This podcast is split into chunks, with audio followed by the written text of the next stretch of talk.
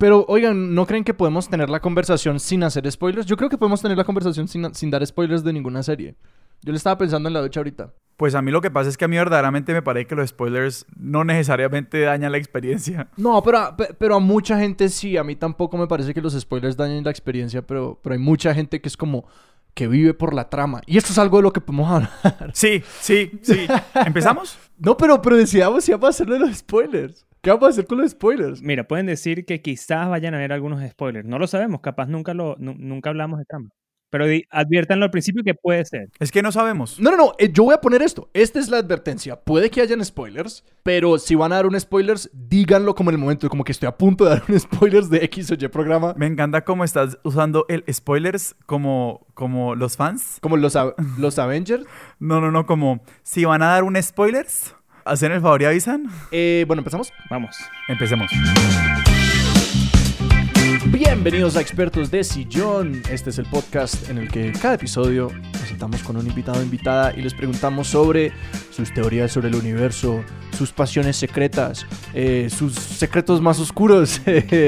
Eh, yo soy Alejandro Cardona. Y yo soy Sebastián Rojas y hoy estamos aquí con Federico Santelmo en el que es nuestro además primer episodio de Expertos de Sillón Internacional. Muy bien. Federico Ah. eh, está conectado.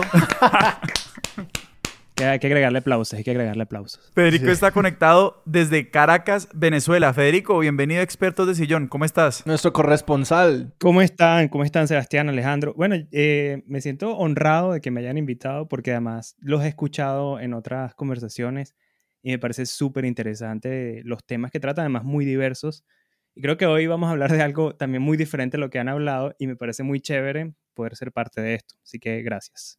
Que de ahí se desprenden dos cosas. A todos nuestros oyentes, si ustedes dicen como yo verdaderamente debería ser un entrevistado o entrevistada en Expertos de Sillón, pues mándenos un mensaje. Eh, para eso tenemos un correo, Sí, y, y tienen que agregar un, un currículum y hacer un casting. Es un proceso bastante difícil de pasar, pero afortunadamente yo lo logré. Ustedes también pueden. Le pueden escribir a Fede para que les cuente más de nuestro proceso de casting. Son Sí. múltiples rondas de audiciones. Hay una audición de danza Uy, que es más sí, como algo de carácter. Es verdaderamente tortuoso el proceso de, de llegar a ser una invitada en Expertos de Sillón. Eh, Fede, ¿tú realmente brillaste? Pues, o sea, nosotros estábamos como que estábamos ahí como indecisos, pero realmente brillaste en la audición de danza. Gracias. verdaderamente sin el trabajo- baile ese no, no hubiera muy- entrado, pero bueno. Gracias, fue un trabajo muy arduo. Bueno, entrené, entrené meses para esto y la cuarentena me ayudó. Federico, además de ser nuestro primer invitado que nos acompaña internacionalmente desde Caracas, Venezuela, es ingeniero electrónico. Eh, aunque no vamos a hablar de su trayectoria dentro de la ingeniería electrónica, aunque Ah. pues no sé, es, es, es trabajador independiente o, o freelance, trabaja sobre todo en edición de video y de audio eh, y se define como un contador de historias, eh, tanto a través de la improvisación, es, es decir, casi que escribiéndolas en vivo y nos estaba contando también un poco que está explorando más la escritura, pues, de, de teclado o de, o de lápiz y papel, no sé ya el medio. Em, pero hoy vamos a hablar, no creo, de, algunas cosas, pero no de eso, pero porque vamos a hablar de la obsesión de Federico, que es la televisión. Yo creo que, más que obsesión, que puede ser eh, chévere, creo que es una pasión, ¿no? Creo que la- estar apasionado por contar historias hace que inevitablemente eh, de repente te enganchas con, con esto que está sucediendo desde hace varios años, que es la televisión y el medio que se utiliza ahora para contar obras de arte, básicamente. El cambio que ha surgido en la televisión desde lo que creo que nosotros tenemos edades quizás similares. Entonces recordamos todos la época que sí de Friends, la época de, de sitcoms o, de algunos dramas mm, con dudosa calidad en los años 90 y si lo comparamos a lo que está sucediendo ahora en todos los canales y todos los medios y todas las maneras que existen para contar historias y para, para contar, para tener un programa de televisión, vemos que la, la diferencia es abismal. ¿no? Entonces creo que, que el- lo que me ha atrapado justamente es encontrar programas y televisión de calidad y todo el cambio que ha venido sucediendo en este medio. Que quiero, que quiero ahondar en esa definición porque al decir como que nosotros tenemos una estás, creo, sobreestimando la de Sebastián y mía. Eh, y sí, te estoy diciendo viejo. Eh, no, porque como yo, para mí, yo me acuerdo, hay un libro de que, que, lo, voy a, lo voy a mencionar mucho, que es mi marco de referencia para esta monda, que se me está olvidando. Brett Martin es el nombre del escritor. El libro lo tengo yo en mi casa. ¿Lo has, ¿lo has tocado, Sebas? Eh, cuando supe que íbamos a hacer este episodio, lo quise leer. O sea, lo he abierto un par de veces, no me lo he leído.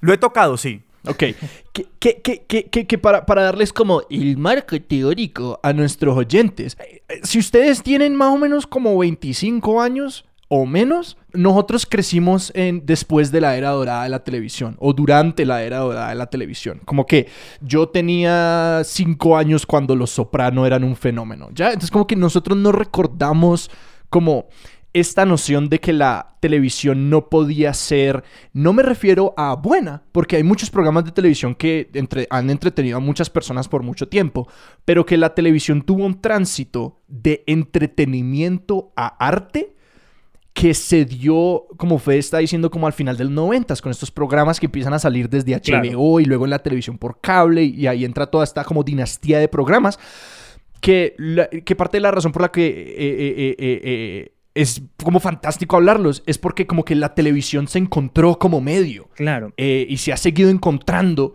eh, eh, y como, sí, como siendo este alto arte. Sí, quizás, bueno, yo tengo 33 años, entonces creo que esa diferencia que hoy en día hoy en día no se ve tanta, ¿no? Que son 7, 8 años.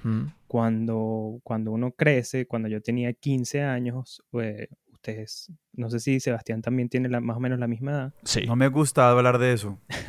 Por supuesto, ahí sí hay una gran diferencia en la memoria colectiva. Eh, sí, o sea, ¿vos te acordás cuando salió Los Sopranos? Sí, exactamente. Y me acuerdo de, de no ver la televisión como algo diferente a entretenimiento y me gustó esa definición que pasó de ser entretenimiento a una, a una forma más artística. Inclusive hay gente que cuando empezó, bueno, hablemos del principio, ¿no? Cuando hubo este gran cambio o qué fue uno de, los programas de televisión que, que, empezó a transitar o a abrir las puertas a que se podían contar historias de calidad, complejas, con arcos narrativos diferentes a simplemente lo que está pasando en un episodio y el, caso del día y ya está, sino algo que pueda durar varias temporadas. Creo que todos los críticos o, o, la gran mayoría colocan a Los Sopranos como el primer gran programa de televisión que era por cable y no televisión en señal abierta. Si quieres ahora hablamos un poquito de esa diferencia. Y quiero aclarar, cable premium, que creo que esa es otra distinción. Como HBO era pagar por suscripción. Exactamente, y HBO fue justamente la casa donde existía Los Sopranos que cambió mucho. Entonces, ¿por qué, ¿por qué cambió mucho? Porque hasta ese momento la televisión por señal abierta en Estados Unidos, vamos a hacer siempre referencia a Estados Unidos, que es como el gran la gran meca de, de, entretenimiento. Sí. Eh, la televisión por señal abierta son esos canales de televisión que tú no necesitas pagar, simplemente conectas un televisor en cualquier lugar del país y puedes obtener NBC, CBS, ABC. Que sería el equivalente, por ejemplo, que uno conecta el, televisor en Colombia y uno tiene RCN Caracol, eh, por ejemplo, canal regional, Telepacífico, Teleantioquia, cualquiera, y bueno, Canal 1 y, otro par. Exactamente. Eso es lo que ya está como por default en tu casa cuando tú tienes un televisor. Y esos canales usualmente son los que mantenían como el poder de contenidos y lo que se va a transmitir y ellos decidían basados principalmente en cuánta gente los veía. Otra nota que me parece súper importante para el desarrollo de esta historia es que por ser canales de transmisión nacional y pública, ellos tenían restricciones de contenido. Porque al ser canales públicos, el gobierno estadounidense podía decir, bueno, ustedes no pueden mostrar eh, demasiada violencia, no pueden mostrar desnudos, tienen que adherirse a estas, a estas restricciones y que la revolución del gran, como de estos contenidos que son como revolucionarios y todo eso, se da porque eh, la televisión por cable, porque las personas pagan por esa suscripción y pueden como optar tener esos canales, no están bajo las mismas restricciones que las cadenas de transmisión pública. Así es, y, no solo las restricciones a nivel de contenidos, sino, por ejemplo, los comerciales.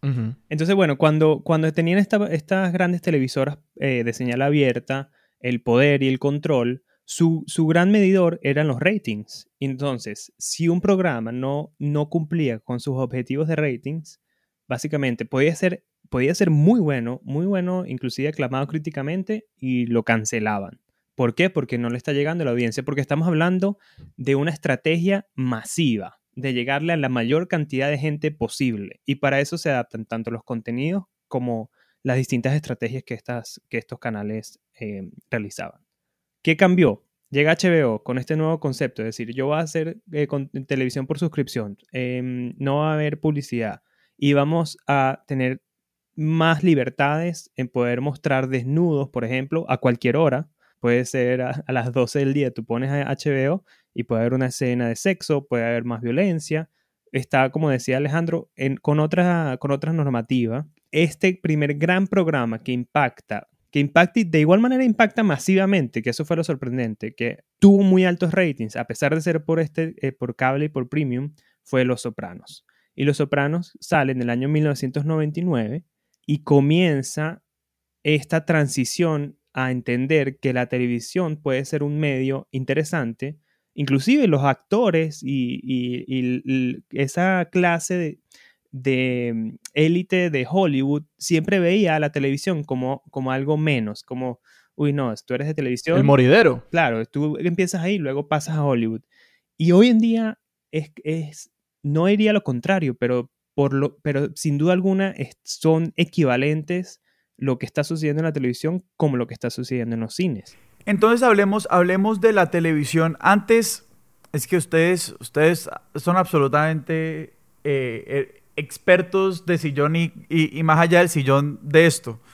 Hay dos principios aquí. Uno es la historia de la televisión T mayúscula en los Estados Unidos, la televisión masiva y el tránsito hacia la televisión como arte.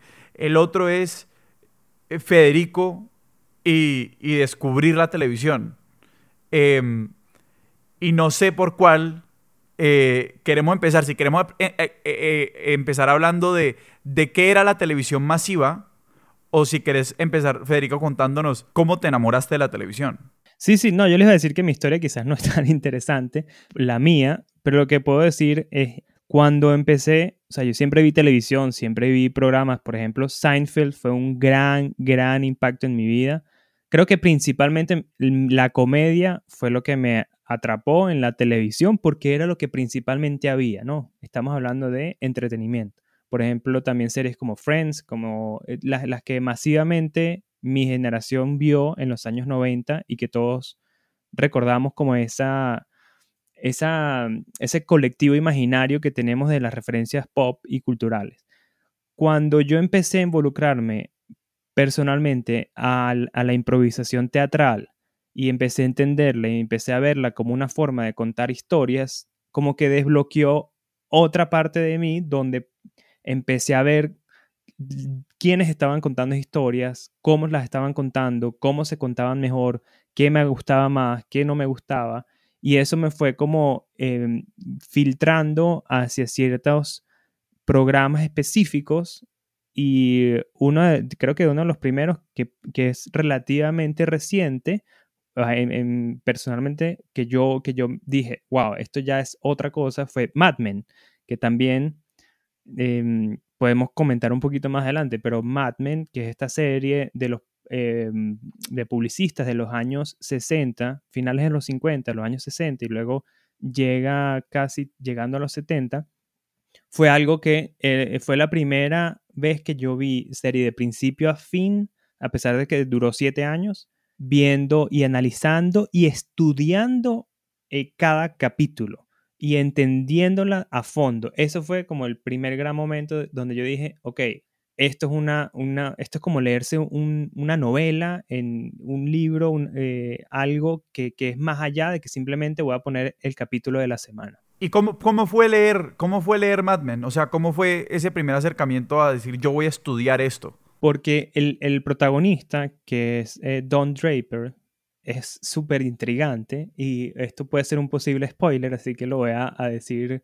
Si no han visto Mad Men y la quieren ver en algún momento, no sé si vaya a ser spoiler, pero, pero de repente puedo hablar un poquito que, que para alguna persona no quiera escuchar.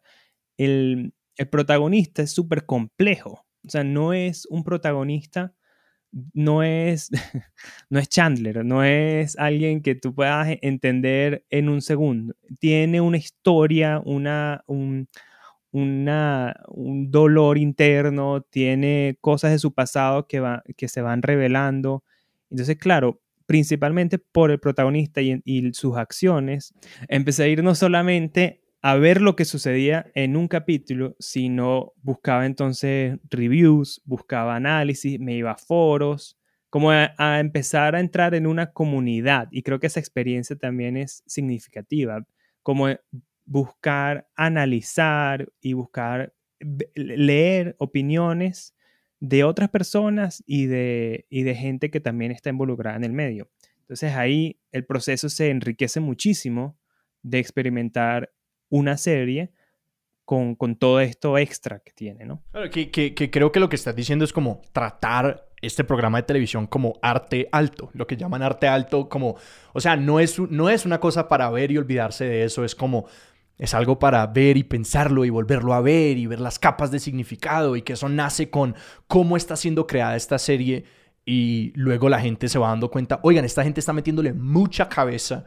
a cada momento y a cada cosa de esta serie y que lo podemos leer así. De ahí me nace una pregunta sobre, sobre el consumo para, para ambos. O sea, estas series al momento entonces de producirse, eh, digamos, pensando que, se, que, se, que estas series se escriben como textos de alguna manera, eh, y es, es, es, o, o, es algo que se hace para ser eh, revisitado, porque digamos, de, la experiencia, Fede, que, me estás contando, yo como que, como que veo que hay un, un, ir y venir con, con, con, un solo episodio inclusive.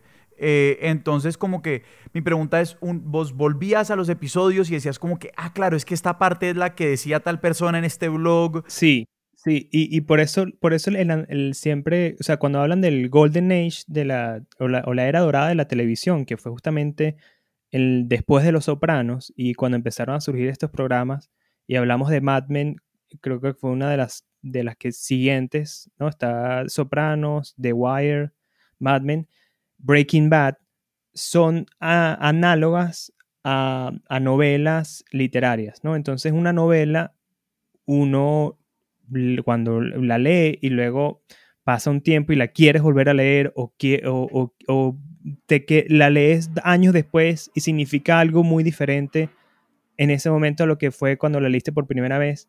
Y el, la analogía es igual. Hay series, o en mi caso, que vuelvo a ver. Yo vuelvo a ver una serie completa y la veo y, y, la entiendo diferente y ya tengo como el conocimiento de lo que va a suceder, pero no estoy pensando en lo que va a suceder, sino en la ejecución, empiezas a ver también el, si eres apasionado en, el séptimo arte, empiezas a ver eh, cómo la cámara está en este momento, los movimientos de cámara, la cinematografía, empiezas a, disfrutarla en distintos niveles a solamente ver lo que pasa con la trama, ¿no? Que también, también es interesante, pero son otras capas. Y que hay algo, eso es súper interesante, que eh, eh, en el pre-roll del podcast estábamos hablando de, decide esa como importancia que le damos a la trama y que yo creo que culturalmente pues de eso hay mucho, que yo, yo, yo, una, mis papás, por ejemplo, me preguntan a mí y a mi hermana como, ¿ustedes por qué, ustedes cómo son capaces de volverse a ver una película que ya se vieron? Y que mis papás, su relación con el, con el cine y la televisión es mucho eso, como, eh, yo me la veo y pues me la vi. y que yo, hay películas y series que me las he visto cantidades de veces y episodios que me puedo ver un mundo de veces y es por esa razón que estoy pensando como cómo lo están grabando y cómo le está, y que uno le está dando ese trato. Ah, y hay un... Eh, no, no, me puedo resistir, voy a contar la historia de la televisión, empezando por lo siguiente, que específicamente cuando hablas de la novela, yo quiero, porque a lo que quiero llegar es como, ¿qué es lo que hace a la televisión un medio que puede hacer algo que otros medios no pueden hacer? ¿Sí? Que creo que el momento en el que la televisión se hace grande es el momento en el que Los Sopranos, y hay un par de series como precursoras a eso, se dan cuenta como que, ok, ¿qué es lo que este medio puede lograr que no hace el cine, que no hace la literatura, eh, que no hacen las, las, las, novelas y que no hace el radio? Y creo que el, el medio que viene antes de la televisión, que más se parece a la televisión que nosotros conocemos ahora como gran televisión, es la novela serializada. Específicamente me refiero a quién es eh, Alejandro Dumas, eh, Charles Dickens. Charles Dickens, claro. Las novelas por entregas. Las novelas por entregas, exactamente. Eh, o quizás también eh, la radio serializada, que, que, que, Sandokan fue como acá en En Colombia. Colombia o- tenemos un, una- un, un- un gran, o sea, pero también en la crónica periodística, las crónicas por entregas. Eh, y, y yo diría pues específicamente la en la ficción, eh, como para separarlo del periodismo, Ok. que la, la razón eh, es porque estos son medios en los que una historia se desarrolla a través de meses o años y que la, complejidad narrativa es muchísimo mayor. Que para empezar a separárselos un poquito de como por qué la televisión no es cine, eh, que, vamos a entrar en, en estas cosas más adelante, pero por ejemplo, múltiples protagonistas múltiples hilos de historia que se van desarrollando, desarrollo de personajes a través de años y años y años que no es sencillo, no es un arco, son múltiples. Eh, y, y quiero contar esta historia como muy rápido porque me parece este contexto como tan, tan, tan importante para hablar de estas cosas. La televisión en Estados Unidos nace alrededor de los años 50 y hay como dos relaciones, tres, eh, tres relaciones importantes que uno tiene que pensarse como, ok, acaba de nacer este nuevo medio, ¿en qué están pensando las personas? ¿Cuáles son sus referentes previos? Tienen tres. El radio, porque el radio era como la, la fuente de entretenimiento masivo eh, que literalmente la arquitectura de la televisión en Estados Unidos, y pues eh, ahí es donde se empieza esta historia, se, se, se monta encima de la arquitectura del radio. Entonces literalmente son estas tres grandes cadenas, NBC, ABC y CBS. Que para hacer una precisión, cuando, cuando hablas, Alejo, de la arquitectura, estamos hablando no solamente de la, la arquitectura organizacional, o sea, que, que en, en NBC o lo que sea radio se vuelve NBC Televisión, sino pues porque también hay un- todo un tema de, de tecnologías y del espectro y de las Sí. vainas que eran los que ya tenían acceso al espectro. Sí, eran literalmente eso. Es que estos grandes conglomerados empezaron a decir, bueno, esto todo empezó con, ron- con, con radio AM y luego empecé- ellos desarrollaron las ondas FM. Entonces como que ellos tienen toda esta tecnología y todo esto y luego la televisión de tubo la empezaron a desarrollar en esas compañías y por eso es que existe la televisión, porque estos programas, radi- estas cadenas radiales empezaron a decir cómo innovamos sobre esto. Las tecnologías previas a estos eran el radio y el cine. Entonces el radio es literal la arquitectura y la infraestructura con la que se entiende eso. El teatro, porque eh, pues la televisión tiene actores y gente hablando, entonces como del teatro se saca mucho. Y más directamente del teatro, el cine.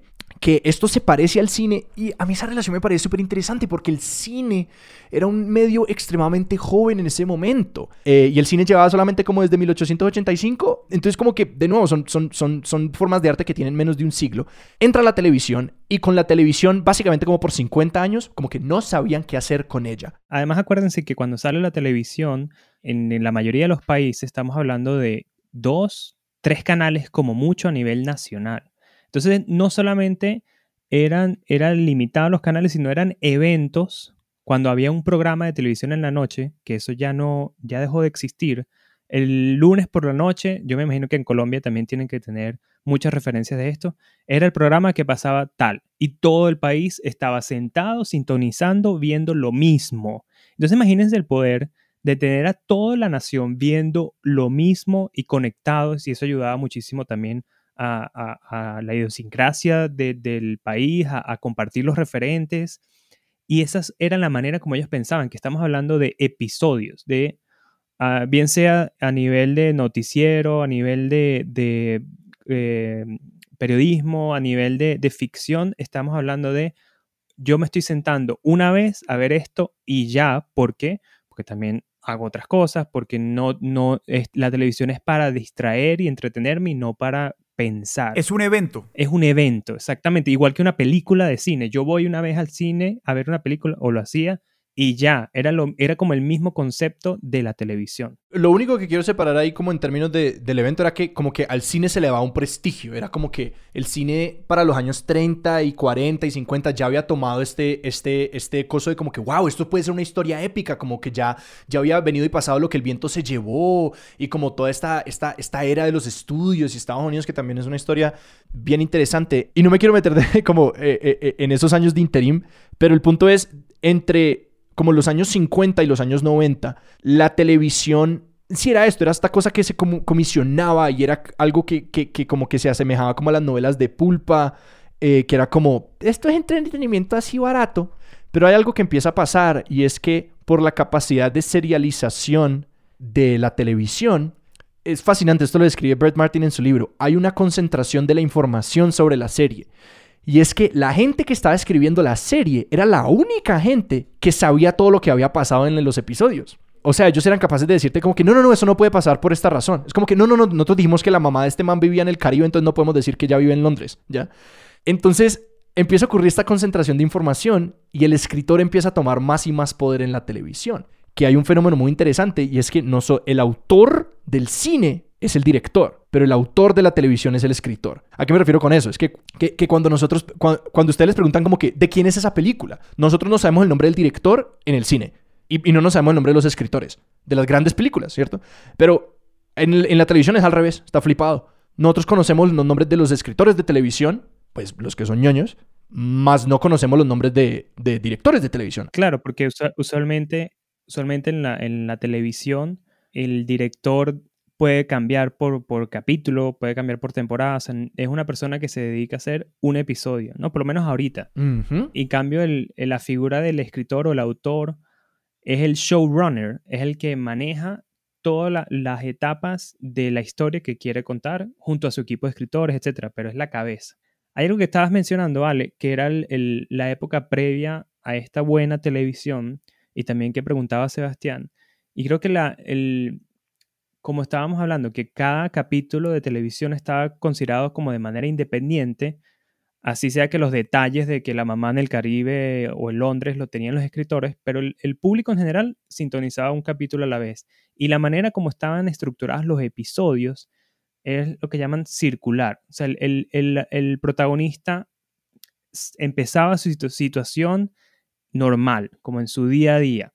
Luego se le presentaba el problema de ese episodio, luego veía a ver cómo lo resolvía, lo termina resolviendo y vuelve a su etapa inicial. No cambia, no evoluciona, no hay un, aprendizaje. puede ser que haya un aprendizaje de la semana y ya, pero cuando tú prendes el televisor la semana siguiente, otra vez están en su situación normal. Y eso es lo que la televisión después de Los Sopranos o con todo ese tema de HBO empezó a experimentar y a cambiar, que es que lo que te sucede en un episodio importa para el siguiente, ¿no? el, arco narrativo de tanto de una temporada como de una serie completa. Y si tú ves un personaje de una, vuelvo a poner el ejemplo de Mad Men, tú conoces al personaje de Don Draper en el primer episodio y lo comparas al último episodio y tú ves notablemente, ves el cambio que, que ha sucedido a través de él por todas las circunstancias que han ocurrido a lo largo de todo el show. Y eso es como que fundamental esa diferencia. Hablemos de Los Soprano, empecemos por ahí, que hay un factor histórico que cuando yo lo, cuando yo lo, lo leí por primera vez, yo era como, por supuesto, Los Soprano coincidieron con la llegada del DVD, que la, el DVD la venta de DVDs caseros fue la manera como personas, o sea, Los Sopranos fueron esta bola de nieve que se convirtió en una avalancha, ¿sí? Que Los Sopranos empezaron como este programa y sí tuvo un éxito, pero para el final de Los Soprano, Los Soprano era un fenómeno gigantesco en Estados Unidos. Y parte de esa razón era porque las personas por primera vez podían ir, comprar el DVD de Los Sopranos, ponerse al día y engancharse y empezar a ver, ¿sí? Que antes de eso no había manera, era como que vos te enganchabas y, te gustaba esta serie, pero, pero pues te tocó vértela a partir de aquí, porque ¿qué vas a hacer? ¿Conseguirte el VHS? No, como que eso no era algo que se hacía. Y te tengo que explicar como qué, más de qué es lo que hace Los Soprano como serie en términos del contenido.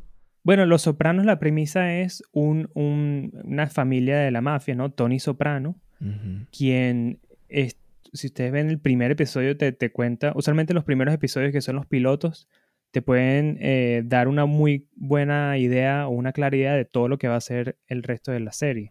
Y el, este protagonista, que es Tony Soprano, que es padre de familia, que es jefe de, una de las familias de mafia, em, está sintiendo un, vacío, está sintiendo algo que no lo está llenando y comienza a ir a unas sesiones de terapia para ver, pero claro, imagínense la, la figura de un mafioso hablando sobre sus problemas con, una, con un psicólogo.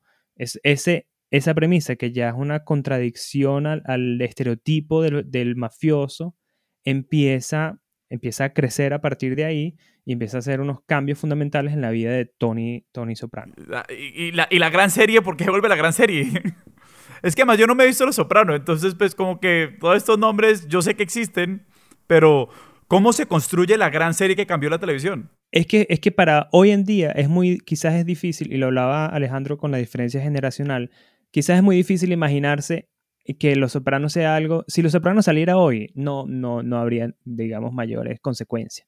Pero en el momento en el que salió, no existía una serie así, no existía una serie que tuviese protagonistas complejos, que tuviese arcos narrativos, que tuviese cambios a lo largo de capítulo tras capítulo, que hubiese un crecimiento, una evolución, y justamente que tenías, tenías que estar al día para poderla entender. Entonces, gracias a los DVDs, la gente, si quería ver la segunda o la tercera temporada de Los Sopranos, tenía que ver las anteriores. Hoy suena muy evidente todo esto, pero antes de Los Sopranos no pasaba.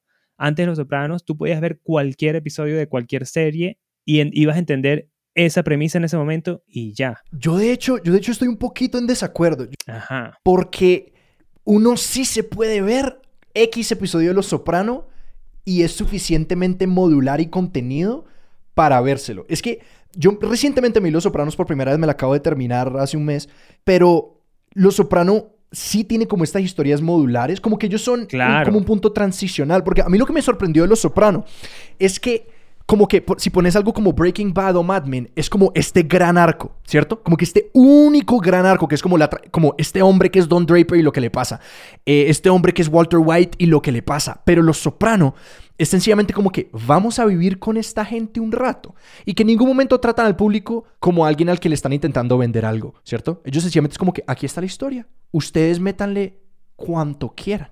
Sí, y, y tienes razón, es como un punto de transición y por eso la, pregunta quizás no tiene una, respuesta tan, tan evidente en lo que conocemos en la televisión hoy en día. Sí. Porque ¿qué hizo Los Sopranos? Claro, es que hoy en día no, no, va no te va a sorprender Los Sopranos. Si la ves hoy, Alejandro que la viste, vas a decir, yo he visto inclusive mejores series eh, eh, ahorita, pero en el contexto de 1999, en el contexto de que la mm. programación en esos momentos en televisión era de otra manera, cambió las reglas, ¿no? Cambió las reglas de, tener este protagonista que no, que no es un protagonista normal y que, y que cada... Es verdad que no está tan serializada, pero sí es verdad que tienes tu continuidad a lo largo de las temporadas de Los Sopranos. Y ese cambio eh, que fue mm, de alguna manera diferente o, no tan evidente, pero sí, sí fue como muy distinto lo que había, empezó a ser, eh, para utilizar la misma analogía, esta bola de nieve que fue una avalancha en toda la televisión a partir de ahí. Y, estoy de acuerdo que, que, sí, como que lo que viene después de Los Soprano, como que nos acostumbras un poquito, pero yo también diría que yo me vi Los Soprano como pues después de haberme visto, no sé, Breaking Bad y otras cosas, un poquito de Mad Men. Eh, y yo todavía no he visto nada como Los Soprano. Como que Los Soprano, el, el, nivel de como realismo psicológico y como de que Los Soprano, yo nunca, yo nunca me sentí con Los Soprano como que alguien me estaba contando una historia. Jamás. Claro, eres como si tú estabas ahí. Ajá. Es como la inmersión y el realismo psicológico y todo esto que, que de nuevo era como que la, la, lo que le importaba a David Chase, el creador de Los Soprano, como el realismo psicológico y que el man estaba obsesionado como con el cine francés, que se estaba bien súper experimental. Yo creo que nadie más ha hecho eso. Eh, que como que todas las otras series que vinieron después tenían estos arcos como súper concretos en mente, o incluso The Wire, que es una serie como que ahí Sebas es el, experto local en The Wire entre los dos. Eh, eh, yo no me he visto The Wire. Eh, que The Wire se dedica como esta temporada vamos a explorar la corrupción en Baltimore y este, el sistema de colegios y al final no llegan como al sistema sanitario y el sistema de tratamiento de aguas de Baltimore como en la quinta temporada que son series con tesis y son series como con con, una visión así como, vamos a hacer esto, pero como por definir lo que hace Los Sopranos como un momento en su historia que le recomiendo a todo el mundo esa serie, e, es, que la, mayor tesis es como, la mente humana es compleja y queremos ver de qué va, que yo todavía hasta el día de hoy, yo no sé exactamente de qué se trata Los Sopranos, me la vi toda hace poquito y no te sé decir de qué puta se trata. Como que sí, tiene mafia y tiene familia y tiene esta, y como la vida americana retratada en Nueva Jersey, pero yo no te sé decir de qué se trata. Y ahí, ahí la pregunta que yo tengo, Fede, pues vos sos también venezolano, o sea, y como venezolano colombiano, o sea, también una experiencia que uno tiene de la televisión, le guste o no, lo haya enganchado o no, igual son las telenovelas. Claro. Y los culebrones. y todas estas cosas. Y yo sí fui, creo que, no sé, sé que a diferencia de Alejandro, no sé si a diferencia tuya, yo sí fui un ávido consumidor de telenovelas hasta, pues no sé, o sea, yo he visto más telenovelas de lo que he visto las grandes series y la era dorada de la televisión. Eso sí, lo digo sin reparos. Y quiero saber qué diferencia tiene una, una serie como, como... Me interesa esto que estaban diciendo de que, de que Los Sopranos es como un punto de transición, que es un evento contenido en sí mismo y que uno puede ver uno y aparentemente irse y quedaste con lo que quedaste, pero también tiene un arco que uno puede ir siguiendo y por el cual te puede interesar y, y entonces habitas el arco. Y eso a mí me suena como una telenovela. Sí. Y quiero saber cuál es la diferencia o, o cómo, cómo ustedes se han pensado esta diferencia. Fíjate, es que es interesante el, el ejemplo de telenovelas, porque además en el mismo nombre que le, le, le, le pusimos, telenovela, podemos volver a, hacer, a la referencia. Una telenovela, de las una novela por televisión, sí.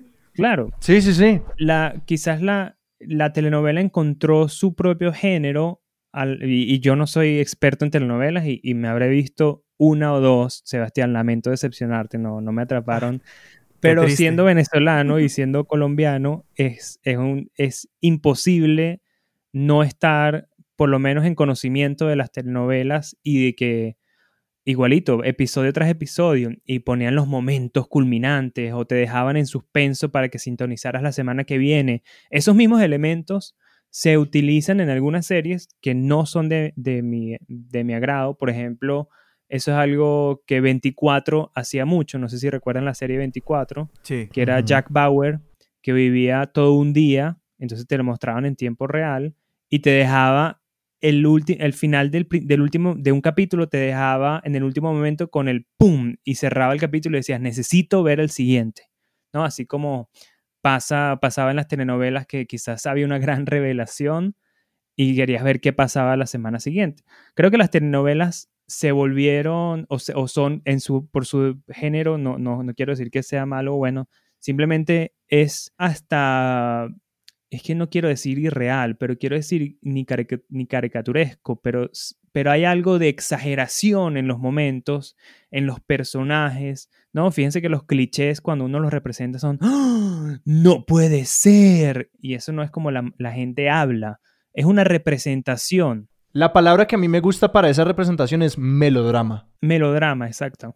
Y fíjate que el, eh, en la televisión que estamos hablando están acercados más al realismo, ¿no? Que, que al que pueden explorar situaciones y emociones reales de personajes.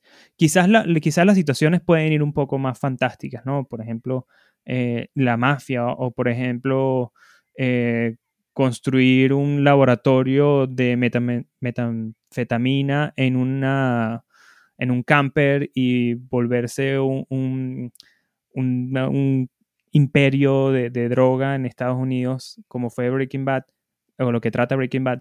Quizás las situaciones pueden ir más hacia lugares que no pasarían a la vida real, pero sus, la manera como ellos lidian la- las situaciones, las emociones, las reacciones, están más atadas al realismo y podemos identificarnos con esa persona. Mientras que en las telenovelas, eh, como son tan diferentes sus reacciones y tan exageradas, hay, una, hay quizás un distanciamiento con el que la audiencia, con quien lo está viendo, y lo que te interesa es la trama. Y vuelvo al, al comentario que hacía Alejandro, ¿no? Quizás nuestra cultura, que está tan bañada en telenovelas, está tan obsesionada por la trama justamente por esto, porque quieres ver qué pasa siguiente, porque tenemos, no, nos criaron de esta manera, ¿no? Del día tras semana tras semana, ver cuál va a ser lo siguiente. Y es que además es día tras día. Le pegaste, es que quiero, uf, es que quiero, quiero hablar de todo lo que está diciendo porque creo que le pegaste, o sea, lo que está diciendo de la trama es totalmente exacto, como que la novela es trama, trama, trama, trama, trama, es como evento tras evento, tras evento, tras evento, tras evento, tras giro, tras giro, tras giro.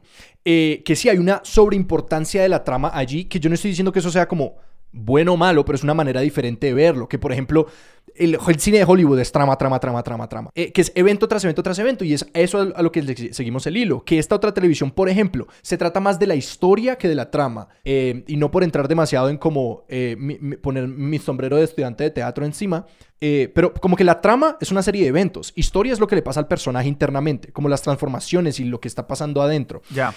que hay episodios de Los Soprano que es como Tony, eh, Tony y la hija se van a ver universidades. Eh, es como que se van a mirar universidades. Es como que, y puede que en ese arco de la trama, bueno, y al mismo tiempo, y al mismo tiempo, eh, Tony eh, descubre que hay un tipo que los había traicionado en uno de los pueblos en donde están las universidades. Entonces, como que por un lado hay mucha historia, que es como que este papá dejando ir a su hija, y por el otro lado hay mucha trama. Entonces, como que de nuevo hablando de Los Soprano como, esta, como este balance de cosas. Claro. Eh, y hay algo que, hay dos cosas que quiero mencionar ahí que son cómo se escriben las novelas y cómo se ven las novelas. Primero, lo que mencionaste, Sebas, que son todos los días, ¿cierto? Parece, una sala de escritura de novelas no se puede detener a ver si todo es arte. Como que ellos necesitan sacar un guion todos los días, ¿cierto? Y este guion luego se va a producción todos los días. Entonces hay toda esta pipa de producción que necesitan eh, formalizarlo. Entonces, se produce, se escribe y se producen bombas, ¿ya? Entonces por eso es que salen estas narrativas que son familiares, que son con- reconocibles, porque estos escritores están diciendo, marica, necesitamos un guion, necesitamos sacar algo, necesitamos sacar algo hoy. Entonces lo que salga hoy, eso se va a hacer. Mientras que los ciclos de producción con estas novelas serializadas es como, nos vamos, vamos a escribir por un año y luego vamos a sacar la serie. ¿Sí? O son ciclos de producción mucho más largos, en los que vamos a tratar una temporada y escribirla como por cuatro meses y luego eso se va a producción. Entonces que tiene mucho más tiempo para desarrollar esas cosas. Y luego hay algo que a mí me parece fascinante sobre la manera como nosotros vemos novelas. Y es que nosotros vemos novelas como por encima del, del hombro y planchando o haciendo tareas.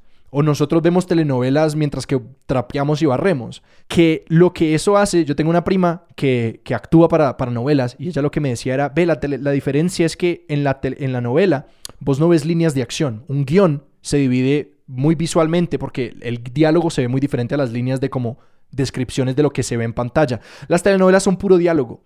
Todo se ve por diálogo. Y yo en ese momento decidí internamente que la radionovela en Colombia nunca se fue. Porque nosotros podemos dejar sola, o sea, no mirar el televisor y entender todo lo que pasa, ¿cierto?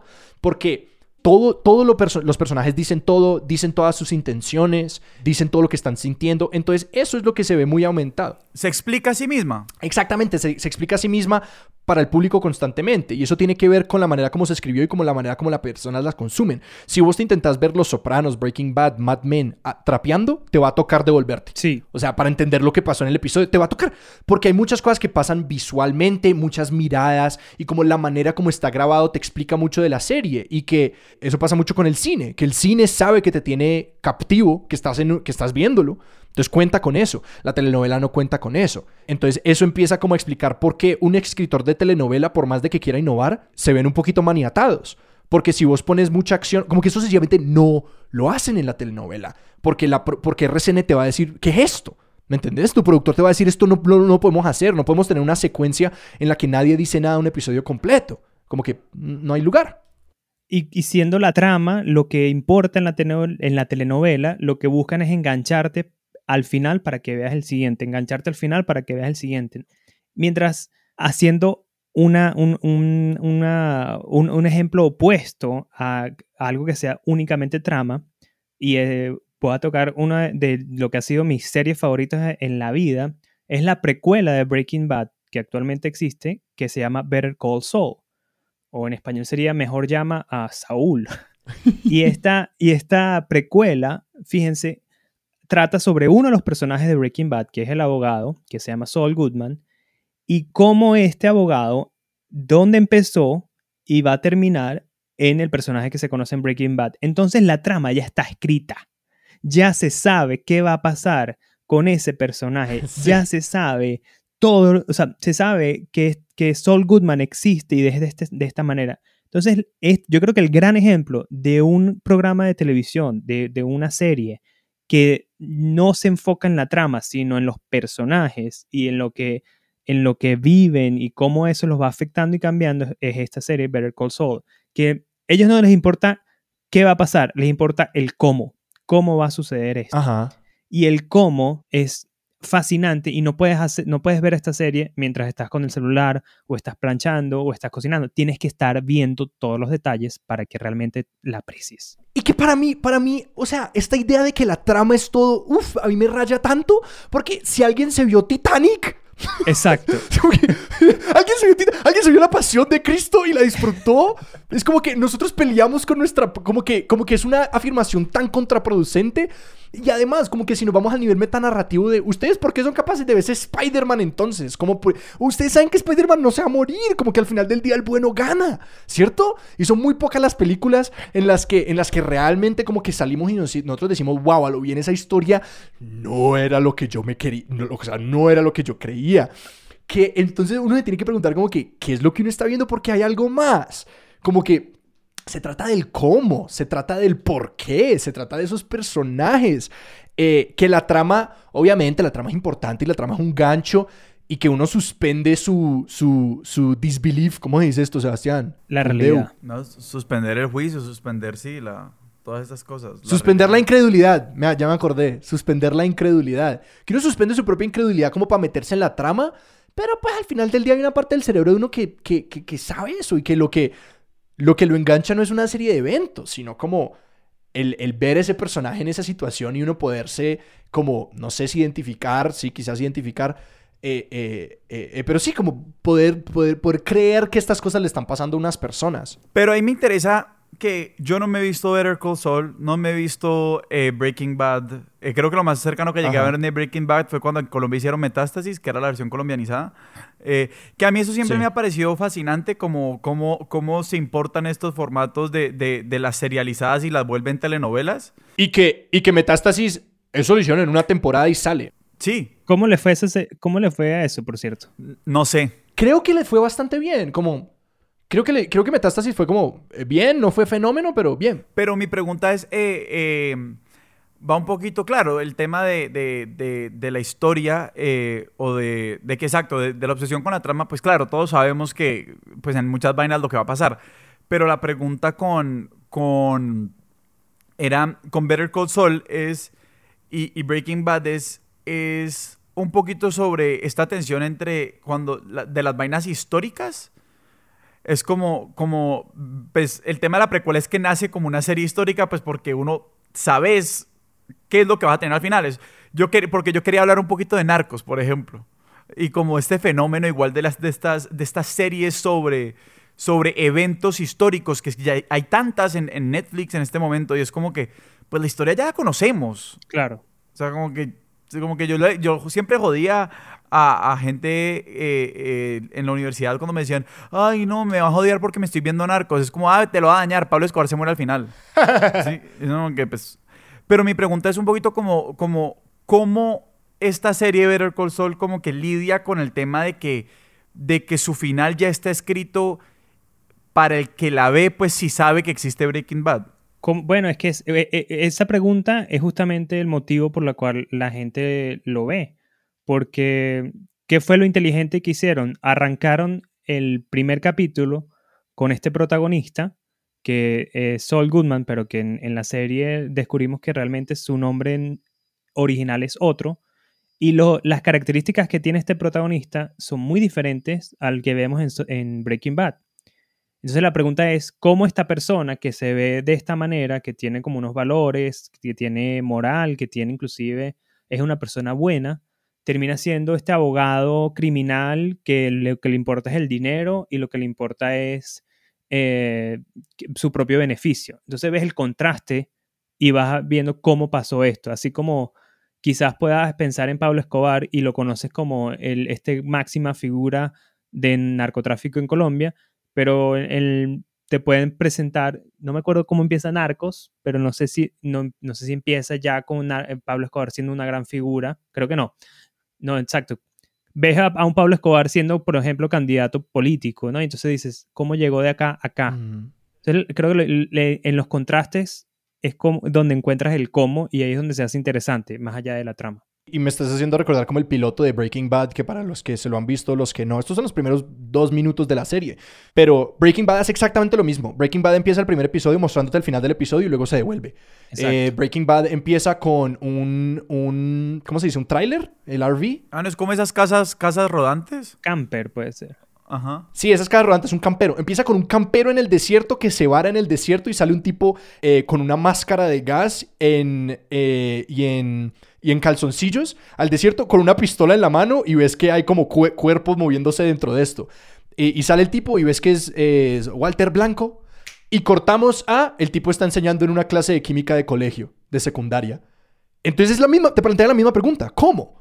No, no se trata de qué es lo que va a pasar, se trata de cómo es que sucede que Vince Gilligan es un genio de eso. Vince Gilligan, todo el arco de Breaking Bad se trata de cómo este profesor de secundaria se va a convertir en un tipo que eh, se mueve en el mundo de las drogas eh, y de cómo eso afecta a su familia y todo eso, pero eh, que sí, que esa como fascinación por el cambio, como esa idea de la transformación en la que transitan muchas de estas, de estas series que no se tratan sobre su trama, sino sobre sus personajes. Y que como que y plantea preguntas más historias de que, preguntas más grandes de qué es lo que valoramos en una, en, una, en una obra de arte o en una historia. Eh, que es como, ¿son los eventos o son sus personajes y cómo esos eventos los afectan? Entonces tenemos esta, esta idea de que, de que la buena televisión, o esto que hemos venido a entender como la televisión como una forma de arte, es sobre personajes y no tanto sobre una trama, es, sobre el cómo se desarrolla un personaje, que obviamente tiene unos eventos, pues claro. Es que me es imposible pensar entonces, o sea, por ejemplo, Betty la Fea. O sea, pues se llama Yo soy Betty la Fea. O sea, a la larga la historia de, de Betty. O sea, y, y, que nos puede parecer un. Nos puede parecer un. Em, no sé, lo, lo, podríamos descartar, pero igual a la larga sí, que el tropo de, de, la, de la, fea que se vuelve bonita o esa, o esa historia pues es familiar y, es, y es, y es, y es una fórmula, pero, pero igual me parece que cuando, cuando uno habla de, de, la, de la telenovela que, que, cambió las telenovelas, Betty la Fea es o sea, Betty la Fea es los sopranos de las telenovelas. De acuerdo, de acuerdo. Y, no sé si es precisamente porque, digamos, está organizada alrededor de como una transición de un personaje. No sé, porque la verdad es que tampoco me... Pues yo me vi Betty la Fea cuando salió, no me la he vuelto a ver. Sé que está en Netflix, pero no me la he vuelto a ver. Yo, yo estoy de acuerdo. Es, es decir, que como que creo que todos esos factores como de contenido yo te, yo te lo defiendo, como que yo, yo, yo me paro ahí y dijo, bien, o sea, yo tampoco me he visto Betty la Fea. Yo lo único que diría era como que... Expertos de sillón arroba Expertos de sillón arroba... No, pero pues por lo que estás diciendo y por lo que yo recuerdo de Betty la Fea es como que sí, estos son los arcos y todo. Yo defendería los factores de producción y lo único que defendería era como que, bueno, pero pensemos cuáles son como la transformación de Betty la Fea como su cenicienta, ¿cierto? Es como una narrativa más familiar y más, pues, sencilla, ¿me entendés? Es como una idea de como la, no sé, la oigan, yo no me Betty la Fea, pero pues me atrevería a decir que es como, que, pues Los Soprano y, Breaking Bad y Mad Men y estas vainas se meten con unos temas y unas ideas como más, entre comillas, complejas, ¿cierto? Que es como la fábrica que teje la sociedad americana y los valores y las vainas. Y que Betty la Fea hace lo mismo con unas ideas como más familiares, más comunicables a un público masivo, y que lo hace como desde un tono más, como si familiar, de amor, de amistad, ta, ta, ta, estas vainas. Es como un poquito más light y no por eso lo estoy atacando. No sé, Fede, qué piensa ahí. Pero es que fíjate qué interesante el, argumento, ¿no? Porque además se llama Yo soy Betty la Fea. Entonces la telenovela, que tampoco, que tampoco, que confieso no la he visto toda, habrá visto algunos capítulos, pero entiendo yo, está más enfocada a este personaje y cómo las situaciones lo están afectando, ¿no? Sebastián ahorita es el experto de Betty la Fea entre nosotros tres.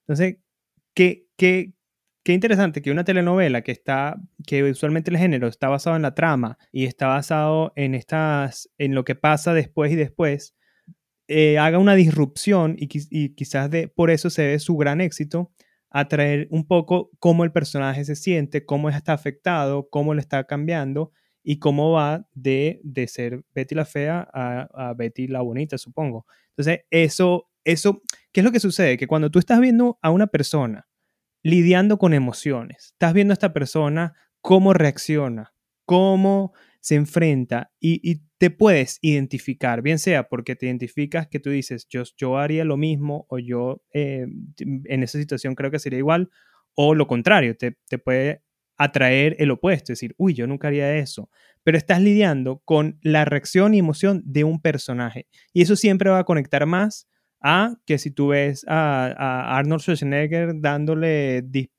cayéndose a tiros con alguien, es como, bueno, ok, es, entretenimiento, pero no es, no es arte. Pero lo que estoy diciendo, eh, es que me parece valioso tanto eso porque hay una forma de leer esta conversación que estamos teniendo eh, que, es que me acuerdo un poquito también, un poquito del episodio de, de, literatura infantil que hicimos con María Antonia. Eh, a veces se puede escuchar estos episodios en clave de, una idealización de, culturas extranjeras. Una cosa que me parece que, a, la que a la que hemos llegado en esta conversación y me parece muy valiosa es que aquí no estamos diciendo, o pues esta es mi interpretación, corríjame si me equivoco, yo creo que, que aquí nadie está diciendo que, que en Colombia o en América Latina, uno, que no haya gran talento, desde actores a escritores, a guionistas y a de todo, y lo, también se dice lo mismo del periodismo. En Colombia hay excelentes periodistas, lo que hay es pésimos medios. Y es como que aquí nadie está diciendo que, en Colombia no haya talento y en, América Latina no haya talento eh, enorme para producir historias increíbles. Las hemos producido en muchos formatos. La telenovela, por sus factores estructurales de producción y distribución, tal vez no es la plataforma para contar las mejores historias que le pueden poner la pata y superar seguramente, de eso no tengo mejor, digamos, a las grandes series de la época dorada de la televisión como Los Soprano. Claro, es que, es que lo, interesante de la televisión y el cine es que son, son dos medios que están interpelados por el costo tan jijue, jue madre que tiene la televisión y el cine. Es que la producción audiovisual, o sea, no, sé si alguno de ustedes alguna vez se ha puesto a como ver cuánto cuesta producir un episodio de televisión y cuánto cuesta eh, producir una película. Eh, es increíblemente costoso y la televisión eh, narrativa es lo más costoso que hay. Es lo más extremadamente costoso que hay. Y, como, y para, para hablar de como la telenovela contra el cine, es como que hay, hay, una razón por la que las telenovelas visualmente son muy parecidas y es porque usan como los, los, los atajos de producción más fáciles. Graban con dos cámaras al tiempo para tener como, como múltiples tomas al mismo tiempo eh, y tener como la toma y la contratoma al mismo tiempo, que eso se llama grabación multicámara, y, y, se, como se formaliza y se crean estructuras para reducir costos, ¿sí? Entonces, que realmente e, e, eso es lo difícil como de hablar de televisión, que es como incluso incluso en Estados Unidos, como que se habla de como que, bueno, cuáles son las historias que estamos contando y apenas ahora como que en los años recientes ha empezado a como comunidades afro y comunidades LGBT y todas estas como comunidades eh, minorías y comunidades marginalizadas históricamente han empezado a tener sus historias, ¿ya? Es como que hay razones por las que Los Soprano, Breaking Bad, Mad Men, todas tienen como protagonistas un hombre blanco en sus cuarentas. Y es porque las personas que como que controlaban el dinero eran las personas que le daban la luz verde a estos proyectos. Eh, y que en últimas acaban contando sus historias. Y eso es porque es un medio tan extremadamente costoso que yo, yo cuando, pues, eh, eh, yo llevo un par de años viviendo en Colombia y, y, como empezando a ver teatro y todo eso, es como, sí, acá hay cantidades de talento y hay cosas fantásticas siendo producidas, pero sí, hay cosas que no podemos hacer, como que nosotros no podemos competir con los, con los musicales de Broadway, por ejemplo, pero si van, a mí si ven un musical acá en Bogotá, son fantásticos, hay un talento enorme, pero pues no van a tener un dragón animatrónico que sale durante el musical de Shrek eh, y mide 40 pies de altura eh, y tira fuego. Es como que hay cosas que, no se pueden hacer por limitaciones. Claro, y, cuando hablamos de, referencias, de, referencias de Estados Unidos, porque es la, es la industria, ¿no? Es como el, el pico de lo que se puede hacer con estos medios, con la televisión y con el cine. Es el, digamos, cómo, cómo sería la máxima expresión con recursos y presupuesto, pero eso no quiere decir que no haya, eh, lo que bien dicen, talento ni gente que, sepa hacer lo mismo en nuestra, en nuestra América Latina. Y que creo, creo, que eso nos trae como al momento actual que estamos viviendo, que es como Netflix y el streaming, y que hay este tipo de producciones que ahorita como que Maika Casa de Papel es una producción española, ¿cierto? Sí que, viene con todo este prestigio y este momento, eh, que acá, y acá hay producciones como Distrito Salvaje que se están haciendo en Colombia, que precisamente apuntan a participar en esta misma tradición, como vean, esto va a ser televisión, que vale la pena sentarse y apagar el celular para ver esta cosa, porque le vamos a meter como ese mismo nivel de formalidad de creación y experimentar y contar historias que no se han contado. Ajá, y, y justamente hablaba Sebastián de, bueno, que la telenovela no, no es el medio quizás para, para hacer estas historias, pero yo creo que la respuesta está muy clara. Son los ritmos de producción, como bien habíamos conversado, son, tienes que sacar un capítulo diario y es mucho más retador, por eso es que los grandes logros de, de poner el Betty la Fea como ejemplo se hacen extraordinarios, porque es mucho más retador hacerlo con unos ritmos de producción diaria bajo ese formato y esas limitaciones que tener meses de, de, encerrarse en un cuarto a ver a dónde va la historia. Yo quiero solamente mencionar, porque hablamos de, de ejemplos de telenovelas, y yo quiero mencionar eh, una telenovela venezolana muy exitosa en los años 90 que se llamó Por estas calles. Y la, la razón por la cual fue tan exitosa fue esa fue, una gran representación. ¿De qué iba por estas calles? Pues para, para los no venezolanos de nuestra audiencia. Por estas calles lo que hacía era representar la realidad venezolana, em, del, inclusive de los que aquí llamamos ranchos y barrios, que pueden llamarse en otros países como favelas o sectores más, más vulnerables la representación en televisión de este tipo de, personajes, ¿no? Hablaba Alejandro sobre el hombre blanco de, de 40 años en Estados Unidos.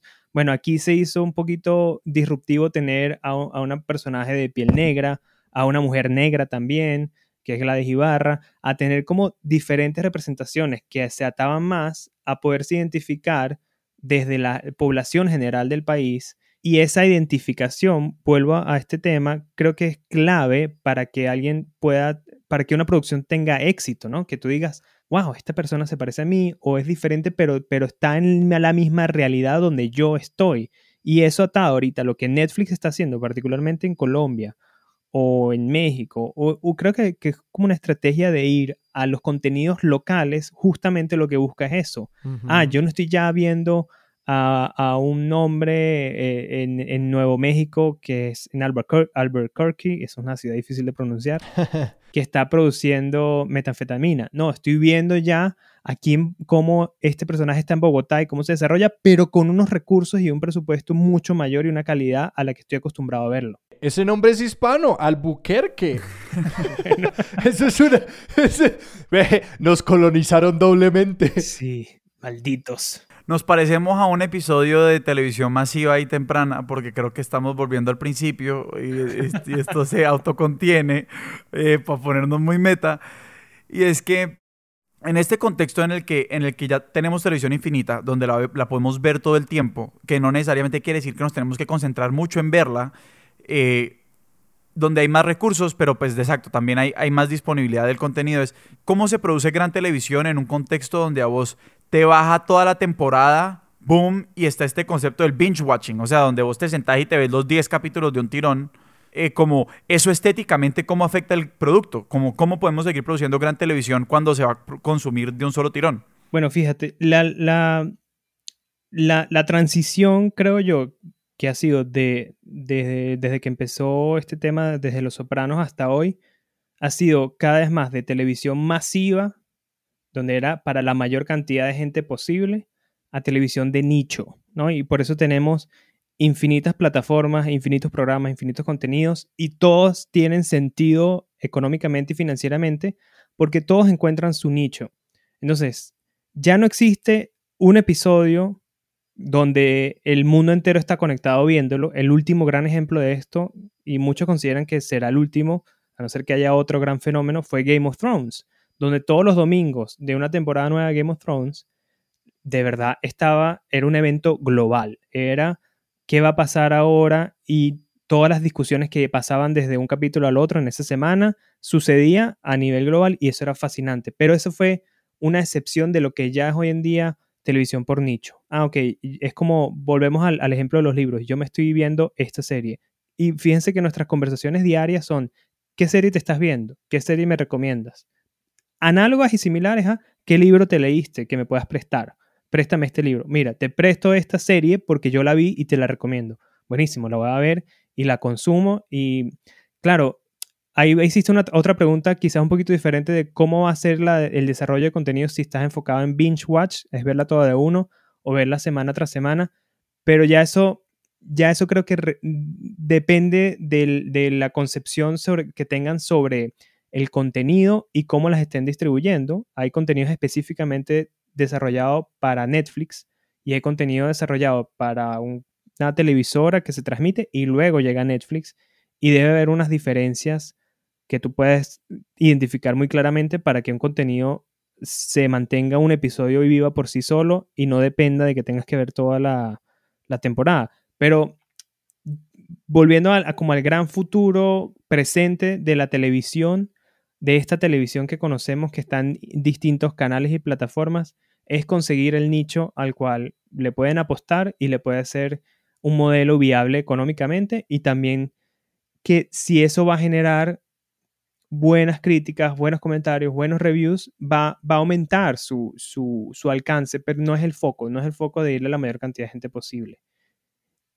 El reto, creo yo, está siendo cómo destacas entre esta, este mar y este universo de contenidos y de qué manera puedes hacer que, que la gente te note no que, no que mucha gente, pero que seas notable para que puedas llegarle a tu nicho. Ese es el gran reto que tienen ahorita los, productores de contenido. Inclusive es un reto que tienen los premios Emmy, que cómo hacen para, para en las categorías colocar, en un momento no se permitían plataformas de streaming en los premios Emmy y eso lo empezaron a cambiar y ahora es básicamente all in y, y es cada vez se hace menos sentido tener una premiación de la manera como está concebida porque no hay manera, no hay manera de realmente hacerle justicia a todo lo que está sucediendo.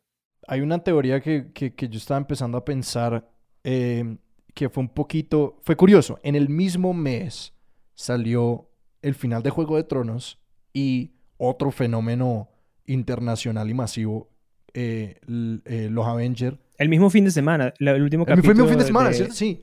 sí. Fue como el jueves salió los Avengers Guerra Infinita Guerra de la Infinidad, ¿cómo lo, cómo lo, lo hispanizo? Eh, eh, no, me rehuso. Eh, lo quiero decir peor. Entonces tienes que decir Los Vengadores. Ok, sí, Los Vengadores. Los Vengadores Guerra Infinita. Muy bien. Eh, nadie se habría ido a ver esa película si le hubieran puesto Los Vengadores Guerra Infinita.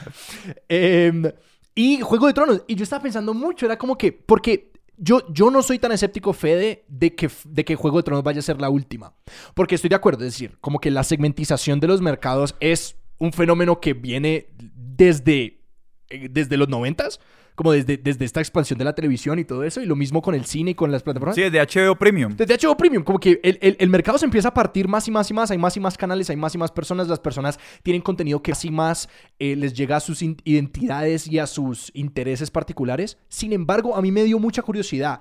Ese, ese, esos dos eventos consecutivos me hicieron pensar mucho en cómo la necesidad que nosotros tenemos humana y cultural de reunirnos alrededor de eventos y reunirnos alrededor de historias.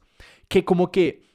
Ah, yo me acuerdo, o sea, yo no soy particularmente gran fan de los, los Avengers, me, encanta como su, pensármelos, sí, como, como modelo de producción, etcétera, pero yo quería participar. Era como que yo no, yo me aburría durante las películas, pero yo era, pero ella como que, pero yo quiero formar parte de este evento y poder hablar y poder como reunirnos alrededor de esta historia. Y lo mismo con Juego de Tronos. Yo sufrí la última temporada, pero me la seguía viendo porque era como que, pero quiero participar y pues porque en algún momento me encantó y los libros eran excelentes. Pero yo sí creo que dentro de este mar de, de cosas vamos a ir encontrando como cosas alrededor de que congregarnos y puede que vengan como cada varios años, pero yo sí creo que hay una necesidad de como que, precisamente lo que decías de prestar los libros, yo creo que es muy frustrante. Es como que, ¿y qué te estás viendo? Y es como serie de la que nunca he oído en un canal que no conozco. Y yo luego les digo también serie que ellos jamás han oído y la conversación para ahí. Y que nosotros usamos estas series como puntos de conexión y como que de, que, de, que, de que todos somos Betty la Fea en alguna manera y queremos como identificarnos y hablar de eso y compartirlo. Que yo creo que nos va a llevar a como cultura congregarnos a través de ciertos productos y que nosotros vamos como ir eligiendo como que y ahora esto es lo que vamos a alzar como nuestro representante. Pero mi punto es que eso va a ser prácticamente imposible en la televisión.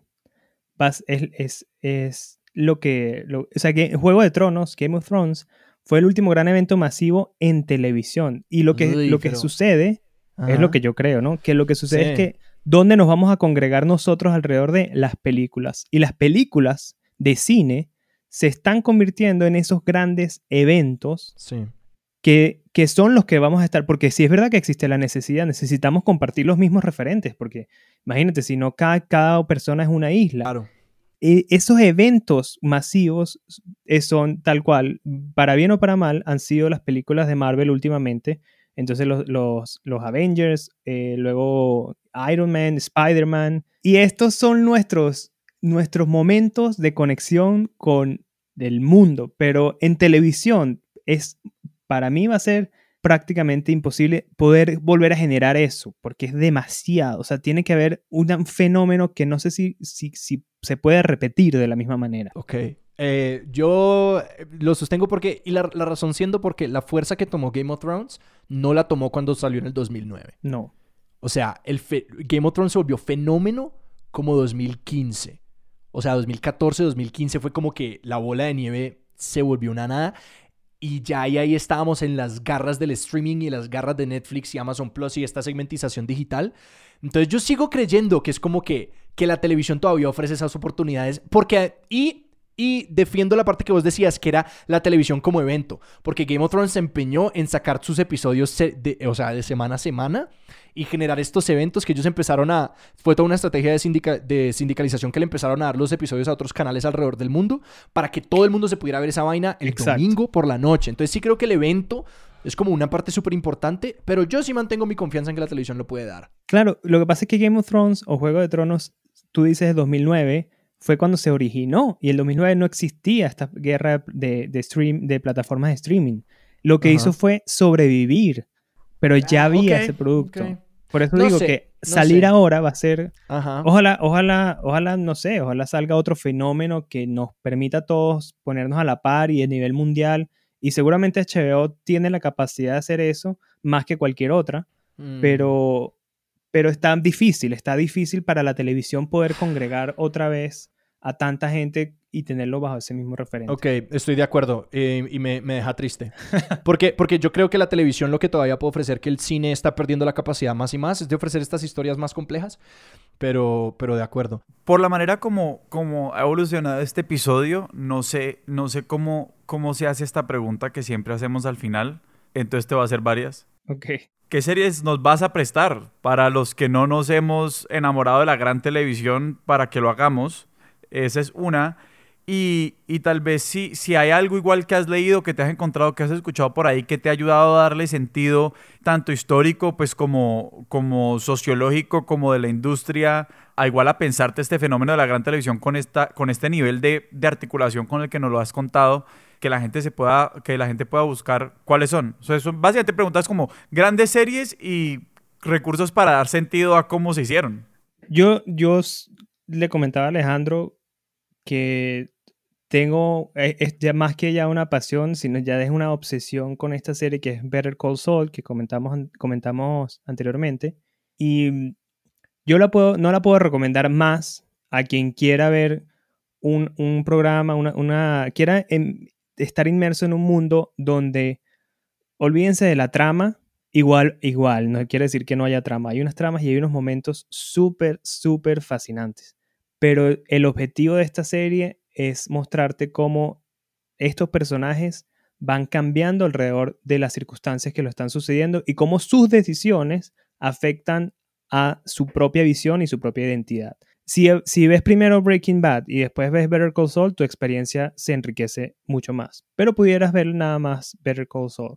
Si no has visto Breaking Bad, te recomiendo Breaking Bad. También, por ejemplo, The Handmaid's Tale, que el cuento de la criada sería la traducción, que es una serie desarrollada por Hulu y basada en una novela. Es súper interesante y muy buena. Si se la quieren ver, se la recomiendo altamente. Que además, pues Margaret Atwood, que fue la, la, autora de la novela, pues ella sí participó en la creación de todo el guion. Y la segunda pregunta, a mí, por ejemplo, yo descubrí a Alan Sepinwall y Andy Greenwald como críticos de cine y leerlos a ellos. Bueno, Andy ahorita tiene un podcast, entonces ya dejó de escribir y lo que hace es tiene un podcast semanal. Leer y escucharlos a ellos, eh, al que está apasionado por este tema y quiere saber más. Eh, estos dos autores, además, Andy, eh, Alan Sepinwall tiene un libro que se llama La Revolución será televisada, que de hecho Alejandro Cardona tiene y no se lo ha leído. Y es muy, muy interesante.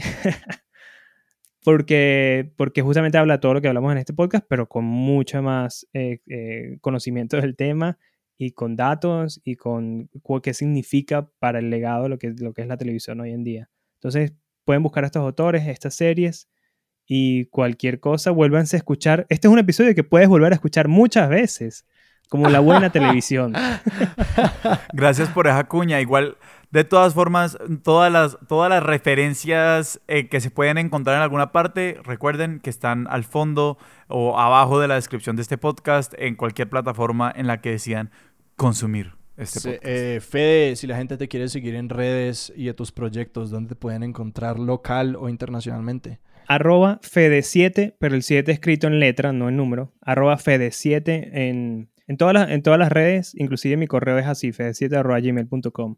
A la orden por ahí. Y Fede, no sé si querías recomendar el podcast que hiciste eh, sobre la migración y todo eso. Sí, justamente estaba con a un proyecto con un medio aquí en Venezuela que se llama Arepita y ellos eh, se tratan todo el tema Venezuela y el año pasado nos aliamos para hacer un, un episodio de un podcast que está basado en la migración venezolana ¿no? y el fenómeno que ha sucedido que por supuesto no es un problema que dejó de ser eh, únicamente venezolano, sino ahorita Colombia tiene este gran problema de la migración venezolana también ahí y América Latina y cómo se traduce esto tanto en datos, pero más importante como en, en las historias y las personas que están viviendo, el que está en Venezuela, que tiene sus familiares y amigos afuera, el que se fue caminando, ah, pasando por Cúcuta eh, hasta Bogotá, y el que se fue quizás con un empleo, que se fue a España o Estados Unidos, que son como los diferentes tipos de migración que hemos vivido. Hay amigos colombianos que lo han escuchado y le ha parecido muy interesante, así que